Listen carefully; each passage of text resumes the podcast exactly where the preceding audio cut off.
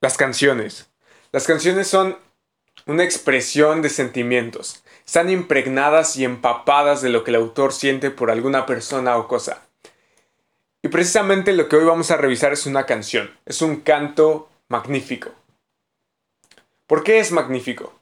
Porque este canto relata cómo Dios exalta a los humildes, exalta a las personas que a nuestros ojos parecieran que no son dignas de nuestra admiración, ni siquiera dignas de apreciación.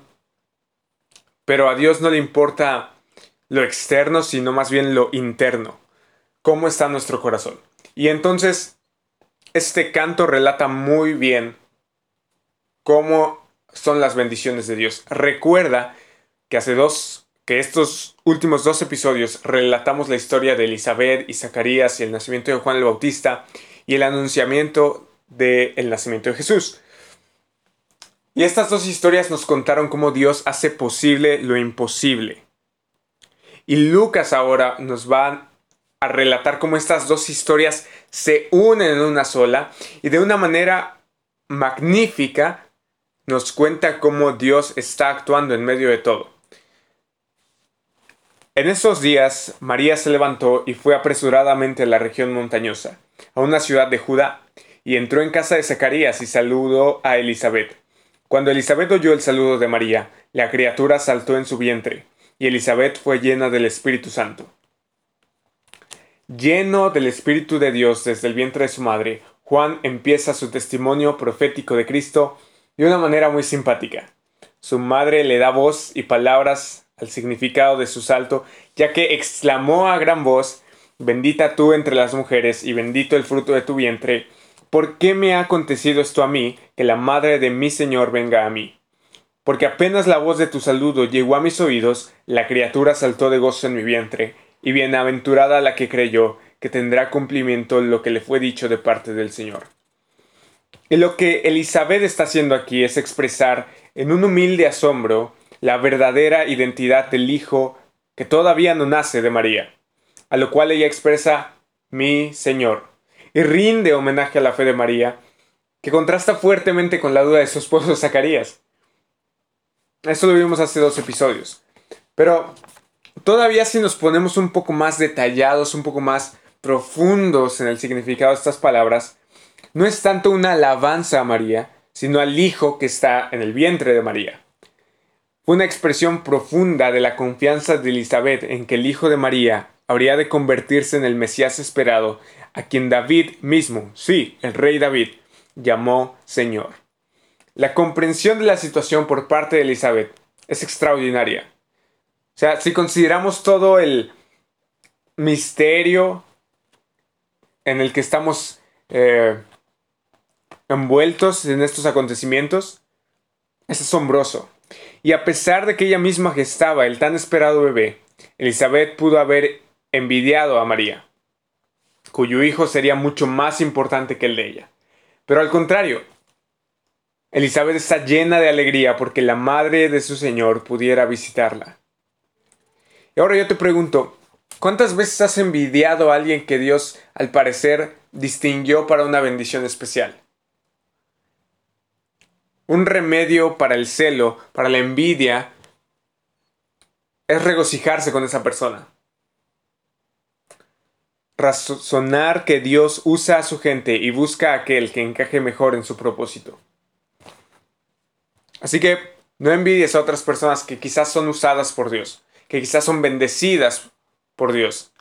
Y a tus ojos pareciera que a ellos les va mejor que a ti. No las envidies, sino alégrate con ellos.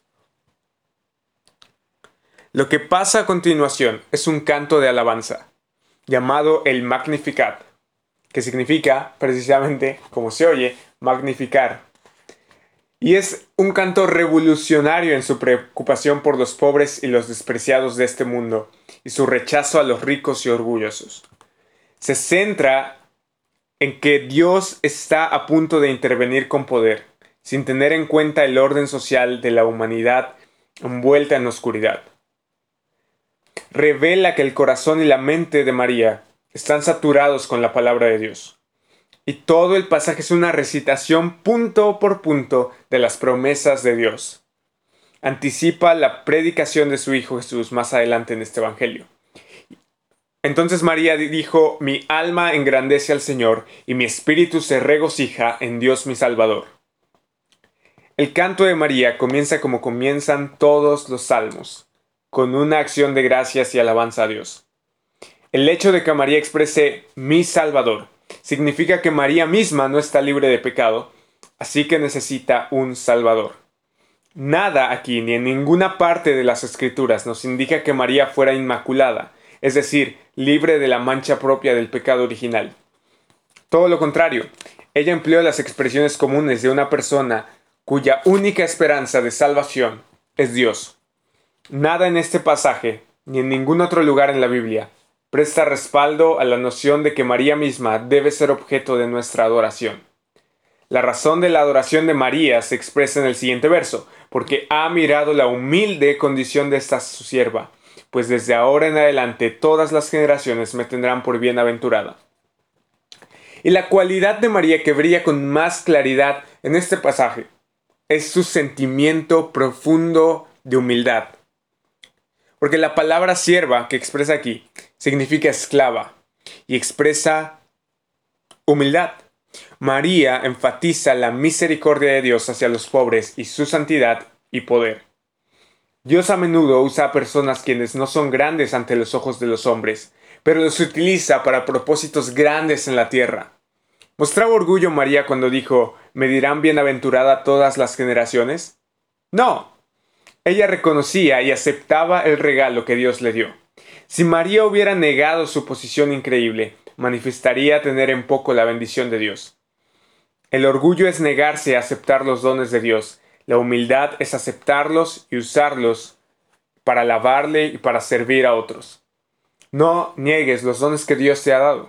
Da gracias a Dios por ellos y úsalos para glorificarlo a Él y para servir a la gente que te rodea y amarla. Porque grandes cosas me ha hecho el poderoso y santo es su nombre, y de generación en generación es su misericordia para los que le temen. Ha hecho proezas con su brazo, ha esparcido a los soberbios en el pensamiento de sus corazones, ha quitado a los poderosos de sus tronos, y ha exaltado a los humildes. A los hambrientos ha colmado de bienes, y ha despedido a los ricos con las manos vacías. Y el canto ahora se remonta a lo que el nacimiento de su hijo significa para los israelitas. Recuerda su poder. Pero estos actos de Dios no están necesarios únicamente en el pasado. El hecho de que Dios la haya elegido en la insignificante Nazaret de Galilea para tener y criar a su hijo, muestra que el sistema mundial, ejemplificado en el gobierno implacable de Herodes, está dando paso al reino sin fin de Dios. María rechaza las ideas aceptadas de privilegio para los ricos cuando habla de lo que Dios hará por los pobres. María sigue y dice, ha ayudado a Israel, su siervo, para recuerdo de su misericordia, tal como dijo a nuestros padres, a Abraham y a su descendencia para siempre. El pacto de Dios con Abraham conlleva multiplicar y bendecir a su descendencia. Ya lo vimos en los episodios pasados, pero también es convertirlo en la venida de bendición para todas las naciones. Lucas nos dice que María se quedó con Elizabeth como tres meses y después regresó a su casa. Ahora, con todos, con todas las cosas que hemos platicado en este episodio, podemos observar que Lucas está apuntando a nuestro corazón. Nosotros debemos tomarnos en serio lo que Dios ha dicho, lo que Dios ha prometido, y experimentar un sentido de asombro por su participación en los pequeños detalles de nuestras vidas. Dios está obrando en cada minúsculo detalle de tu vida. Dios no te debe nada. De hecho, al contrario, nosotros somos quienes se lo debemos todo a Él. Del mismo modo que el niño saltó de la matriz de Elizabeth, nuestros corazones deberían también saltar en nuestro pecho cuando consideramos las muchas bendiciones de Dios que experimentamos. Dios hace lo que dice y ha dicho muchas cosas a favor de los que han creído en su nombre. La, la, clave es esperar en Dios aún en medio de un mundo caído y pecaminoso, lleno de oscuridad. La clave es esperar en Dios. El canto que entona María refleja una teología del estatus. ¿Cómo? Sí. Te lo explico. Nuestra posición social no está determinada por los dígitos de nuestra cuenta bancaria o por el barrio en el que vivimos. Tendemos a ver a los ricos y famosos como personas bendecidas, favorecidas de algún modo por Dios. Pero este texto deja claro que Dios honra a los humildes y pobres. Él está pendiente de ellos, mientras que nosotros a menudo les ignoramos. Este hecho tiene mucho que decir sobre el valor de las personas. Lo que de verdad le importa a Dios no es la calle de nuestra casa o el volumen de nuestros ingresos, sino el sello de nuestros corazones. Quienes conocen a Dios y su gracia pueden hacerse eco del canto de María. No tenemos el honor de dar a luz al Salvador del mundo, pero sí la bendición de convertirnos en uno de sus hijos. Podemos convertirnos en hijos de Dios. Las promesas de Dios a sus hijos pobres y humildes, reveladas por María en su himno de alabanza, son promesas que compartimos si hemos creído en Cristo. No hay hecho más poderoso o heroico que la redención de la humanidad del pecado. No existe acción más benevolente y generosa por parte de Dios que el ofrecimiento de su misericordia por medio de su mano, poderosa, fiel y compasiva a través de su Hijo Jesucristo quien murió y resucitó para que pudieras tener vida eterna. Y si hoy crees en Cristo y en todo lo que es y ha hecho, puedes ser salvo. Esta es una oportunidad única de ser parte de la familia de Dios. No la desperdicies. Hoy es el día de salvación. Si te gustó este episodio, por favor compártelo con alguien más que creas que le va a ser útil. Recuerda que estamos en YouTube, Spotify, Google Podcast. No olvides seguirnos en Instagram, y recuerda, hoy es el día de salvación. Recuerda las promesas de Dios. Nos vemos en el siguiente.